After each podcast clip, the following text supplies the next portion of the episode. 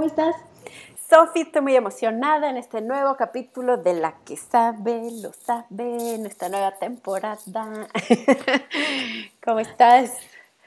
Muy, muy bien. Se nota que traigo más pila de lo normal, ¿no? Para todas las que nos escuchan, normalmente grabamos los domingos en la noche, hoy no es domingo en la noche, a lo mejor eso tiene que ver, Sofía, que yo después de las 6 de la tarde voy en decadencia, yo voy hacia abajo, seguro es por eso. Bueno, ahí nos dirán todos nuestros fans que, que, grabemos, qué día grabemos, qué día es mejor que grabemos. ¿Qué, versión de Laura quieren? Muy bien. Pues Oye, pues vamos con el segundo capítulo de esta segunda temporada que, que hasta el momento ha sido a través de libros que hemos leído relativamente rápido y que podemos venir a comentar aquí. No prometo ni prometemos que los siguientes capítulos de esta temporada sean de libros completos porque tenemos otras ideas que quisiéramos traer a la mesa. Pero mientras tanto estamos leyendo estos libros que están buenísimos y que tanto Laura y yo quedamos convencidas de que sería un gran, gran capítulo también la lectura de las semanas pasadas. Un gran regalo compartirlo con otras personas, ¿no? Así como nosotros nos topamos con ellos, pues igual y alguien más también los encontraría interesantes como nosotros.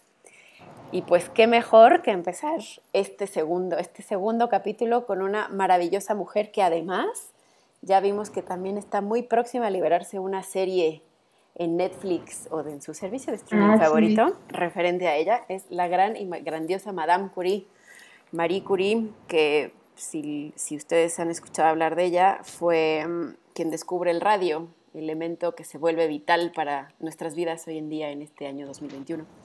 Em, y el polonio. El polonio, exactamente. Y pues bueno, es un libro, pues ya empecemos, ¿no? A hablar del libro. ¿Qué te parece, Sofía? Muy bien, pues el libro se llama La ridícula idea de no volver a verte. Yo como buena romántica lo que me atrapó fue el título. La verdad es que el título me parece súper eh, apasionado, ¿no? Y dije, qué raro que sea de algo feminista porque el, el, no feminista, ¿no? Pero bueno, de este como empoderamiento femenino, porque el título pudiera ser como muy del estilo del amor romántico que estamos justo intentando. Que pues, habremos de aceptar que es bastante enganchador el título, ¿no? Ya, ya por ahí creo que entramos bien, ¿no? Exacto. Y pues les voy a dar una pequeña reseña. El libro está escrito por una autora que se llama Rosa Montero. Ella es española y eh, principalmente se ha abocado a escribir literatura para niños, poemas, si no me equivoco Laura, pero en eh, hace, hace unos años el libro, a pesar de que Marie Curie pues, vivió en 1900, este libro ella lo, lo escribe no hace tanto tiempo. Sale en este editorial en 2013. Pues debe ser muy reciente, ah, muy, muy reciente porque mete mucho hashtag. Bueno, Rosa Montero decide escribir este libro porque en viuda y le acercan un diario de Marie Curie con la intención de hacerla sentir mejor, como desde el diario de una viuda y cómo había vivido el duelo Marie Curie. Y ella decide hacer este libro transmitiéndonos un año de duelo, que además ella se ayuda del duelo de Marie Curie para también salir adelante, como se refleja en sus emociones, a pesar de que son 100 años después, pues refleja, se reflejan en el mismo dolor, en el mismo tipo de vivencias, de sentimientos, y, y aprovecha pues para darnos una biografía de Marie Curie, pero de una forma muy, muy, muy relajada, muy, muy amigable. A mí algo que me gustó muchísimo es que de repente sientes que es Rosa contándote la historia de Marie y en otros momentos es Marí contándote la historia de Rosa. Muy extraño, eh, como que la autora, esta Rosa, encuentra muchas conexiones, muchas em, vivencias similares con, con Marí que la hacen también, como que la empieza a saber que empieza a abrirse ella entre su vida personal, empieza contándote de quién es Marie Curie, qué hizo, eh, cómo vivió, eh, cómo vivía, cómo era su día a día, su relación con Pierre, cómo conocía a Pierre, que deja de contarles esto, es maravilloso. Y, y de repente como que ella empieza a encontrar esos momentos donde necesita compartir y abrirse, abrir su dolor, abrir su duelo y decir, pues Pablo, que es eh, su, su, esposo que fallece, em, o su pareja, no me acuerdo si se casan, em, eh, era así y así, y entonces empiezan a mezclarse las historias y que también creo que es la gran intención de Rosa, que busca conectar con otras mujeres u otras personas que lo lean, que hayan vivido algo parecido, donde ese, las aportaciones de nuestras parejas en quienes somos, en lo que vivimos, en lo que aportamos a la sociedad, a nuestros círculos, es, es fantástico. ¿no? Eh, es algo a mí que me gustó muchísimo, además de que nos cuenta mucho de Marique y la verdad yo no sabía, o sea, más allá de, la, de lo que siempre nos platican, la extraordinaria científica, su fabulosa aportación a la ciencia, em, empieza a contarnos que, pues acuérdense que María empieza o vive en principios de los 1900, ¿no? Entonces, imagínense un mundo hace 100 años. Em, cómo eran los roles de las mujeres, el acceso que había a la tecnología, eh, o lo que había de tecnología en ese momento. La comunidad científica pues era pues mayoritariamente masculina. Ella llega a una comunidad científica donde pues también se le, se le ve con cierto eh, distancia, ¿no?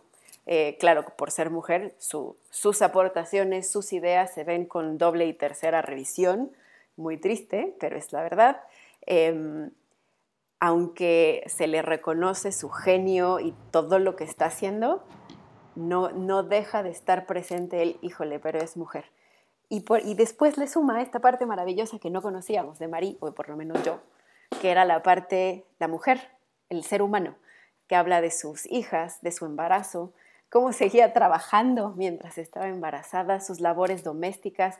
Ahí de repente, eh, no sé si te fijaste, Sofi, que también hace unos comentarios muy simpáticos como pues Pierre no ayudaba en la casa, Pierre no, eh, no, se involucraba tanto, pero ella en su cabeza sabía que le tocaba a ella, no con disgusto, no con, no, no estoy, no era estandarte femenino, de, ah, malditos hombres, que no me, al contrario, ella lo sabía que era parte de su rol, lo tomaba como tal y entonces incorporaba sus horarios de madre, de lactancia con sus horarios que eran muy demandantes en, lo que estaban haciendo en la investigación que llevaban a cabo. Y me encantó ver a Marie como ser humano. O sea, creo que esa parte del relato, humanizarla para mí fue súper importante y te, te da una... O sea, al final lo que yo quiero decir es, todas tenemos diferentes aristas, diferentes versiones de nosotras, la profesionista, la de casa, la mujer, la hija, la madre, y aquí se puede ver a Marie casi que 360. Y a mí esa parte me encantó muchísimo de este libro. Yo, empezando por, por su infancia, la, la, parte donde... Una parte que me encantó y que subrayé y que quería comentar aquí es que eh, recordemos que ella era polaca, pero en una época donde Rusia estaba pues, invadiendo ¿no? esa zona y entonces ella como estudiante de, la primaria, no sé, de la educación más básica, tenía como un doble rol, ¿no? Porque en su, en su colonia, digamos que les enseñaban sus, la, cultura polaca y los maestros como que se esforzaban en que no se perdiera su cultura, pero a la vez había revisiones de los, de los rusos para que se cumplieran los mandatos de educación que ellos habían puesto. Entonces llegaban los rusos y ella tenía que saberse todos los ares rusos de la historia y tenía como, como todo un script para pasar esos, esos eh, revisiones rusas. Y, y, las niñas tenían que estar bordando y tejiendo, etc. Entonces dice la, la autora que Marie Curie sabía que ella podía tener dos, dos versiones de ella y que sabía que su versión, eh, la versión impostora era la, la, versión que tejía y que bordaba, porque realmente ella era polaca y, los polacos pues sí le enseñaban como más historia y como temas este, pues más profundos. Y entonces me, encanta esa parte como dice, este, de alguna forma ella desde ahí supo que las mujeres que, solamente les enseñan a bordar pues son las impostoras y que podía tener como otro tipo de vida. No sé, esa parte como que me, me, me vibró. Yo me identifiqué muchísimo, inclusive yo soy una impostora o me considero que en algún punto de mi vida laboral fui una impostora y te voy a decir por qué. Quizá muchas que nos escuchan lo, lo tomen. Los lunes se hablaba de fútbol. Lunes 9 de la mañana, ¿qué pasó en la jornada de ayer? Si ganó en América, los vaqueros. Perfecto. Yo me obligué a leer cómo habían quedado los partidos, quién había ganado, quién había perdido, si eran playoffs, si no sé qué, no sé qué, para poder formar parte de una conversación, uno, que ni me interesaba, dos, ni siquiera hacían el esfuerzo de incluirte en la conversación o poner un tema de conversación que fuera quizá un poco más este, interesante para todos. Y yo solita me obligué, así como aprenderse los ares rusos y, eh, para poder hacer ese cambio de conversación, yo también lo fui y también fui impostora en algún punto para poder tener esa entrada y decir, no manchen, ¿qué, qué, qué tal el partido de ayer? Y era, mi comentario era muy chiquito, muy puntual, pero suficiente para meterme a la conversación.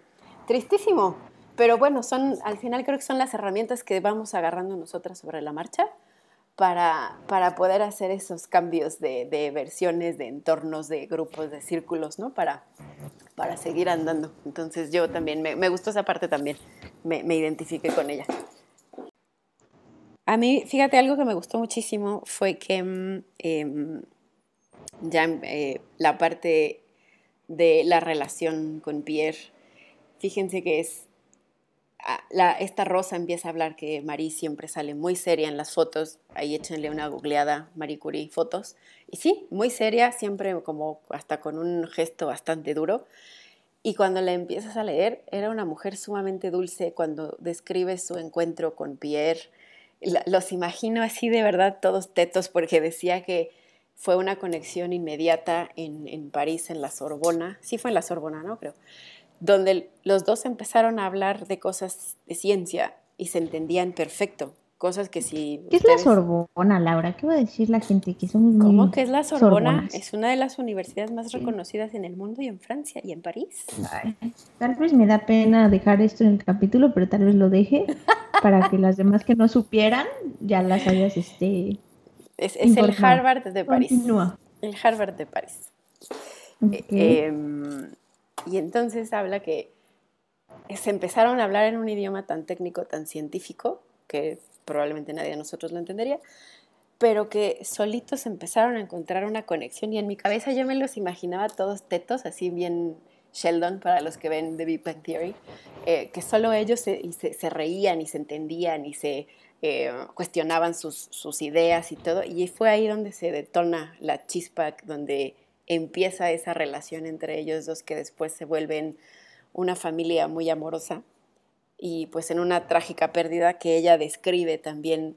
Ay, ¿no sentiste así como el diario cuando ella describe que, para los que no sepan, yo no lo sabía, Pierre muere, en, lo atropellan en, en, en la calle y ella describe todo el, su recolección de ese minuto, de ese momento donde pues yo me acuerdo en la mañana que te fuiste, de haber sabido que era la última vez que te veía, te hubiera dicho algo más amoroso. Describe también que le tocó pues casi casi que recogerlo de la calle, que guarda su ropa con restos de sus sesos, pues de así también medio tétrico, pero, pero el cariño con lo que lo describe, o sea, de verdad, esa frialdad que se ve en las fotos no era ella, es quizá era la, la fachada que ponía, pero se habla de una mujer muy dulce, muy femenina, muy todo, ¿no? Es, es, es, increíble verla en ese espectro completo que en, en, otros, quizá en otros libros donde te cuentan de Marie Curie, su aportación del polonio y el premio Nobel y la manga,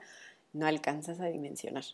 Más todo, ya cuando le empiezas a sumar que es la única mujer que le han dado dos premios Nobel en, en ciencias, porque ha habido varias que han tenido ciencias y humanidades, pero es la única que ha podido estar en ambas eh, disciplinas, pues en, una época donde no era fácil que las mujeres em, tuvieran un premio de esta categoría. Y no sé si te acuerdas, Sofi, que por ahí dice que em, Pierre fue en gran parte, en gran medida, el que ayudó a que se le reconociera el premio Nobel. ¿no? Al parecer no la iban a poner a ella en la lista de premios Nobel, lo iban a poner a él nada más y él es el que dice, si no la ponen a ella, ni me pongan, casi, casi. Y es por sí, es un papel esencial. Cañón, cañón. Y pues creo que también dice mucho de él, ¿no? O sea, el, quizá no en, no en el sentido de feminismo ni mucho menos, sino reconozcamos lo que es. Ella lo hizo, la mitad de la chamba es de ella. Y pues tiene que estar ahí su nombre. Sí, es que yo creo que son, son genios, ¿no? O sea, pero en todos los aspectos de, de la mente, ¿no? Yo creo que justo, ¿no? Para él no tenía nada que ver cambiar el mundo, sino simplemente como la entereza y la honradez de, oye, pero pues ella es una persona y está actuando exactamente igual que yo y yo no voy a recibir nada si no se lo dan a él, a ella también, ¿no? Y hablando de, del romanticismo este con el que contabas cómo ellos se amaban, porque de verdad que también es una historia de amor este libro, eh, se esperan, o sea, se conocen ya grandes para su época, él tiene creo que 35, eh, y ella también está por arriba de los 30, los dos como muy esforzados en, salir adelante, en, su, en perseguir su sueño, su carrera. Ella eh, hace un trato con su hermana para tener dinero, se va como de, muchacha a, limpiar una casa para hacer dinero para que su hermana pueda estudiar y el trato que tenía con ella era que cuando la hermana terminara de estudiar iban a intercambiar papeles y ella iba a ponerse a estudiar. y como los dos muy enfocados en su vida y en su superación, y después se encuentran, o sea, realmente se encuentran en un momento en el cual quizá los dos ya no habían eh, esperado con tanta romanticismo, pues la pareja que después tuvieron, ¿no? Por, por las edades que tenían. Y eso también me, me gustó muy de la historia, ¿no? Aquí describe Rosa, eh, y acuérdense que a mí me gusta citarles partes del libro como para que perciban el tipo de escritura.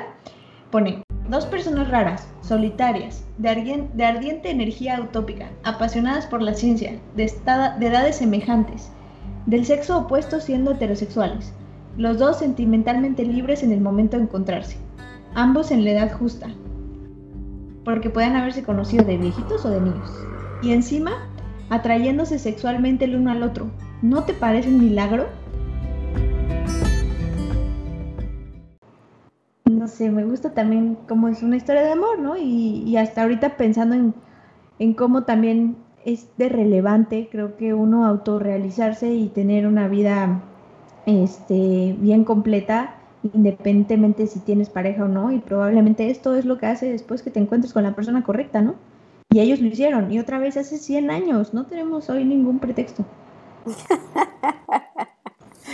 que ojo, la realización no necesariamente viene a través de una pareja, ¿no? Pero sí, ese es la, el camino que escoges. Claramente, como dice ahí en el libro, es el amor consiste en encontrar a alguien con quien compartir tus rarezas.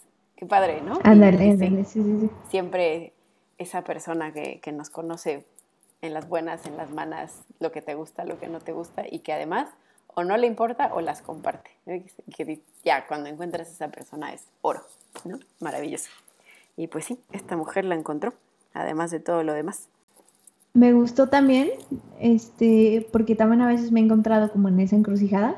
En algún momento también hace referencia a una carta que le escribe Pierre a Marie, donde le, le refiere, ¿no? Que qué bueno que en los ámbitos de la ciencia pueden pretender hacer algo, porque en los ámbitos del Estado social no tendrían certeza si de lo que estuvieran haciendo iba a retrasar alguna evolución inevitable, ¿no? O sea, como ellos son conscientes de que los cambios sociales no son eh, tan, tan científicamente medibles como los, los químicos, ¿no? Y ni siquiera se querían meter en eso, aunque se ve que son personas enteramente también humanitarias, ¿no? Porque lo hablaban y lo querían a lo mejor este también aportar, pero pues al final se inclinan más a la parte de la ciencia por ese respeto que le tienen a la misma humanidad.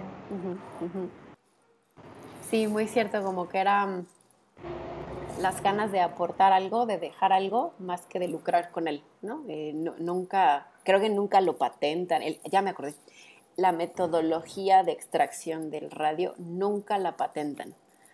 ¿Por qué? Porque no era el, no era el punto. O sea, ellos casi, casi el, el amor por la ciencia, por el... Aparte me imagino ese momento en el cual por fin logran sintetizar y tener el gramo de radio en la mano, que al final fue lo que mucha gente les cuestionó, no es cierto, lo que ustedes dicen que, encontraron no, lo, no, es, no es verdad, puros cuentos. Y ahí dice el, el libro que pasa meses o mucho, mucho, invierte muchísimo tiempo para poder sintetizarlo y tener un gramito de radio y callarles la boca. Y lo hizo nada más con tal de callarles la boca, no con afán de industrializarlo, de lucrar con eso, de patentar, de vender nadie. O sea, era como para decir, si es verdad lo que estoy diciendo y ahí está. Qué joya, qué maravilla, ¿no? Y algo también bien interesante es que cuando muere Pierre, o varios años después de que muere Pierre, ella se encuentra con otro científico y empieza a formar una relación con ella. Entonces, qué maravilla que a esta mujer le, le, pega el amor dos veces en la vida, quizá el segundo no tan intenso como el primero, pero logra encontrar esa conexión otra vez con otra persona. Y lo más chistoso, fíjense, es que la sociedad de ese momento, sobre todo la, científica masculina, la empiezan a, a, castigar, a diabolizar por tener una relación al punto tal que le empieza a afectar en su nominación para el Nobel, donde no, pero es que esta Coscolina anda con otro, ya estaba viuda, llevaba años muerto el señor, no estaba haciendo nada indebido, tenía pareja, no era, o sea, lo hacía en su vida privada, pero al final, por alguna extraña razón, le empieza a afectar su vida privada. Y, y me, me, llama la atención en muchos sentidos. La primera es porque estoy buscando la cita del libro donde ella se defiende, sí, porque de hecho le piden que no se presente a la ceremonia a recibir su premio Nobel, que sí se lo dan y todo, pero que mejor no se presente porque tiene, tiene ahí una manchita en su expediente por andar con este tipo. Ya encontré, ya la encontré. Sí, es como se defiende, ¿no? De, de, de las, acusaciones, y de que quieren que no se presente en público y les responde diciendo, y creo que es la única respuesta que ella da en público al respecto y dice, no puedo aceptar por principios la idea de que la apreciación del valor del trabajo científico pueda estar influida por el libelo y la calumnia acerca de mi vida privada. Ah, un poema, así, cállense, cállense, seguido por una cachetada. ¿Y saben qué es lo más divertido? Que Einstein la conoce en una convención en Bruselas y la apoya y le manda una carta. ¿Qué tal la carta, Sofía? Del señor Einstein, directito a Marie Curie, diciéndole, ya no me acuerdo, pero algo así como, usted tranquila, usted es una señorona, gran científica, un placer haberla conocido, deje a estas víboras hablando, usted dedíquese a lo suyo. No, maravilloso, espectacular, esa parte me gustó muchísimo. Sí, sí, también quería hacer esa referencia de que Einstein, a pesar de que seguramente de él sí han escuchado todos los que nos están escuchando y todos sabemos eh, que su teoría de la relatividad, etcétera, él fue un fan de Marie Curie, venía como un poco, era más joven que ella, pero tuvo oportunidad de estar en algunos congresos y, él le dice, no, tu, tu, capacidad yo la respeto y la admiro y te agradezco tus aportaciones a la ciencia y, y bueno, que no nos deje de, que esto nos sirva para cuestionarnos cómo un genio como él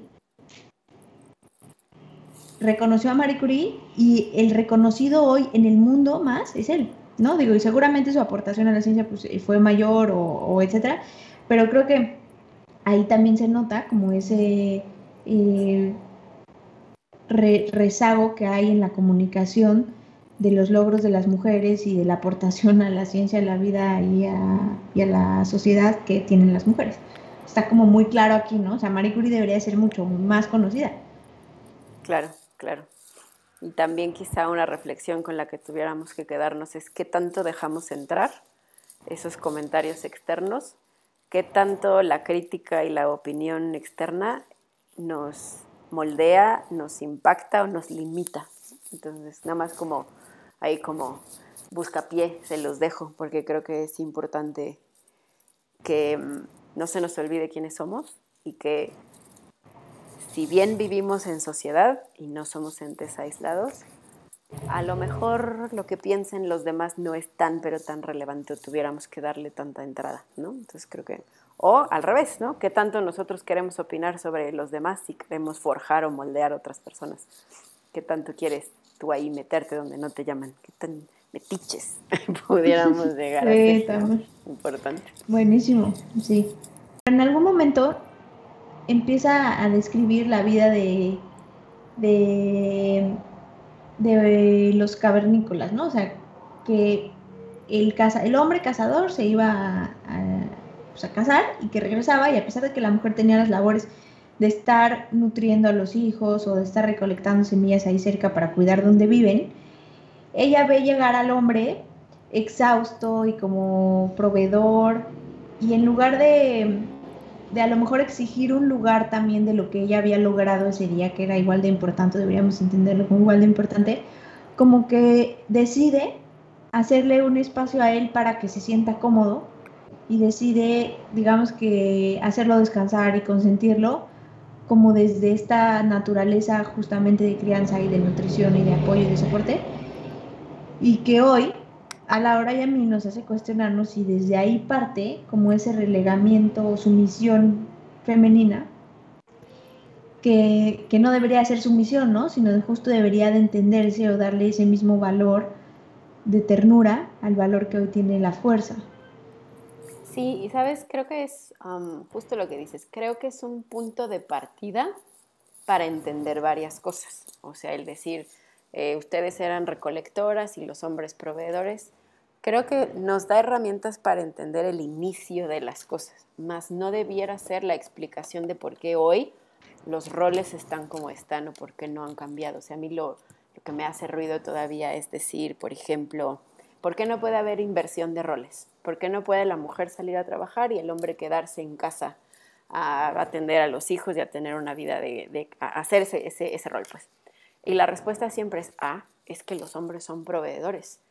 Como si para ellos no hubiera cambiado ese rol a través de los milenios, pero el nuestro yo sí veo que evoluciona. Entonces yo también creo que el de ellos se ha evolucionado.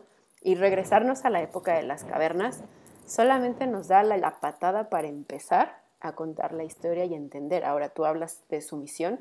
Yo creo que hay décadas y décadas después es más, yo, yo no creería o no me atrevería a decir que el rol de la mujer era sumiso. Era muy definido y era muy estructurado y habría que también entender las, las estructuras eh, sociales de, un mundo cavernario, donde pues prácticamente era como muy básico, si lo quieres ver así, era sobrevivir, procrear, comer y dormir. No, no sé si, si pudiéramos ser tan tajantes a decir, pues hoy somos así porque hace 3.000 años éramos así. ¿Por qué? Porque si quisiéramos explicar otras cosas, no nos iríamos tan atrás. Ah, no, es que las cosas han cambiado. Entonces, ah, sí, entonces cuando nos conviene, nos remontamos a la, caverna, pero cuando no, no, ¿no? Y de hecho hay un, monólogo ahí de, que hacía este César Bono en algún punto, ¿no?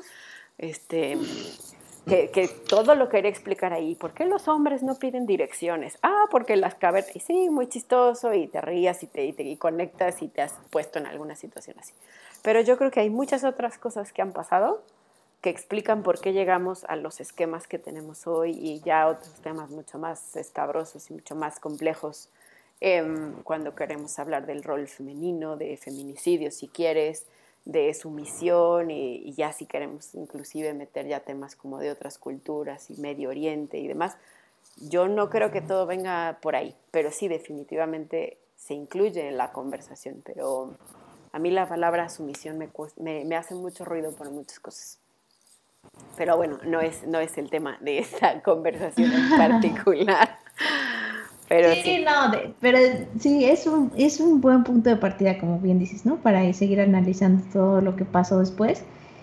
Y que, pues al final me encantaría entender, ¿no? Me encantaría entender, no con el afán de buscar culpables, este, simplemente con el afán de entender. En el momento que conoces y entiendes, tu, tu, tu, mentalidad cambia y entonces tomar acciones, tomar una postura y tener criterio se vuelve natural. Yo creo que eso es súper relevante. ¿Escucharon? ¿Escucharon? Eso lo voy a poner así como volumen alto, con fondo. Con musiquita, con, con Mi compañera es mm, mm. súper elocuente y hace de este podcast una delicia, una delicia al, No, es al paladar, ¿a dónde?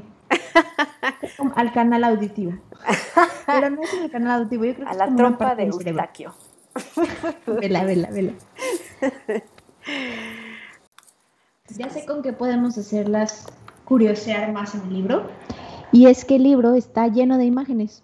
Y eso nos parece también bastante diferente y muy que hizo también la lectura muy amable, ¿no? El que te cuenta, pero en referencia a una imagen que te pone, es si vean la cara de María, vean la cara de Pierre, y luego también de ella, ¿no? Aquí está Pablo cuando era niño, yo era un poco más grande, pero desde ahí nuestras vidas estaban entrelazadas, y luego que si la mano, ¿no? O sea, la aportación de, de Marie Curie con el, la invención, el descubrimiento del radio es, es el elemento que hoy se utiliza para poder leer las radiografías.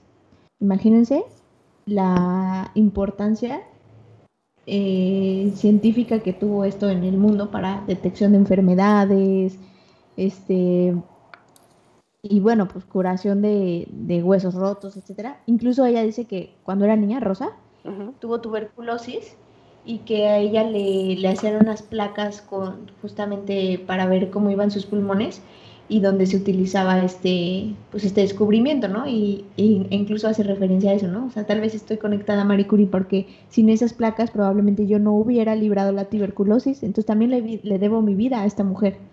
Y entonces salen las, salen en las placas.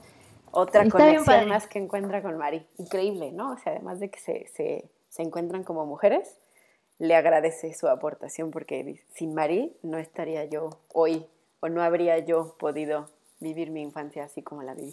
Increíble, ¿no? Maravilloso. Se me enchina la piel. A mí también. Fíjate que ya me encontré una, ya me encontré una de mis favoritas, este, em, ¿cómo se llaman? Anotaciones. Este, este es de Rosa, no es de Marí.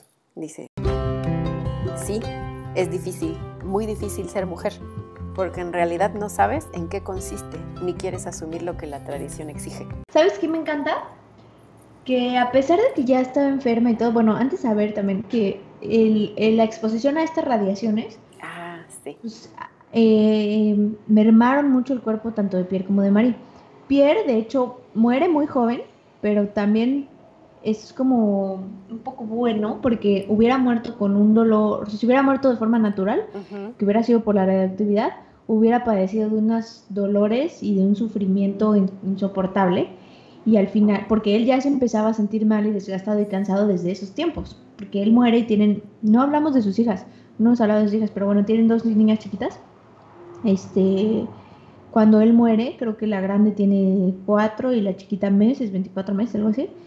Y este, bueno, y a lo, a lo que quiero llegar es que Mari ah, muere a los 74 años toda llena de radiación, incluso dicen que murió mucho más tarde de lo que debió, y, bueno, dicen que porque era corriosa y todo, pero yo lo, yo lo leo y es que Marí, si te das cuenta, nunca se dobló, ¿no? Incluso cuando estaba, creo que dice que ya después de los 60 años aprendió a patinar, nadaba, ¿no? O sea, era como una mujer llena de energía y que yo creo que lo que más la representa es como no vio nunca los tabús, o sea, como que nunca se, nunca adaptó su vida a lo que tenía que hacer según la sociedad, o sea, fue muy ella, y para ella era como muy natural, ¿no? O sea, quiso y hacía como mucho ejercicio, pero a la vez era súper científica y hay que, hay que también, este, hay que decirlo, sus hijas no la refieren como la mejor madre. ¿No? O sea, porque, pues imagínense, ¿no? Súper clavada. Dedicada, ahí metida en el laboratorio todo el día, ¿no? Y de hecho, se niega María en, en todo momento a culpar al radio de todo. O sea, al final, interesantísimo, lo vendían en todos lados, lo ponían en cosméticos.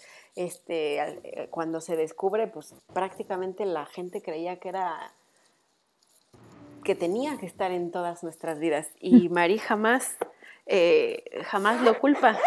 Su hijo psíquico, y no tan psíquico, jamás lo culpa de sus dolencias y de lo que vivía y lo que padecía. Increíble, increíble.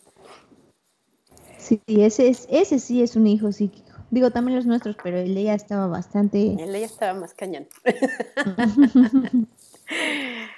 Y pues bueno, yo creo que mm, de todo lo que hemos dicho, espero que les haya dejado así algo como bastante em, para reflexionar o para que les, les genere un poquito de curiosidad saber un poquito más de estas dos grandes mujeres. Y yo me quedo con unas dos frases que, que tomo, ya ven que aquí siempre hablamos de mujeres y el poder femenino y todo eso. Y dice, escribe Rosa, y sí, entiendo bien a esa polaca orgullosa que no quería verse como víctima, porque es un lugar abominable, pero tampoco quería verse como verdugo, ese papel tan ingrato, verdugo de los hombres, de su piel. Mejor borrarse. me encantó porque justo ahorita lo que decías, jamás como víctima, le dolía todo y seguro ya ahí andaba nadando y patinando. Dios sabe qué pasaba por su mente. Maravillosa, extraordinaria esta mujer. Ojalá em, les quede un poquito de, de, curiosidad de conocerla a las dos, de conocerlas un poquito más, porque creo que a nosotros nos dejó pensando más de una vez y nos pareció un libro ideal para la que sabe, lo sabe.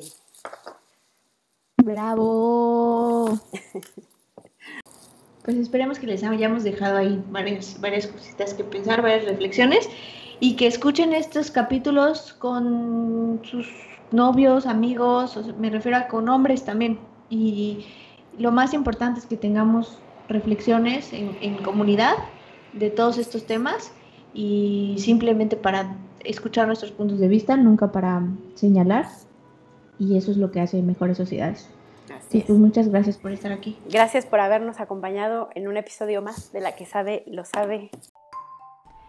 Síganos en Instagram como La que sabe, lo sabe para enviarnos sus comentarios, dudas y sugerencias, así como temas o debates de los que les gustaría escuchar.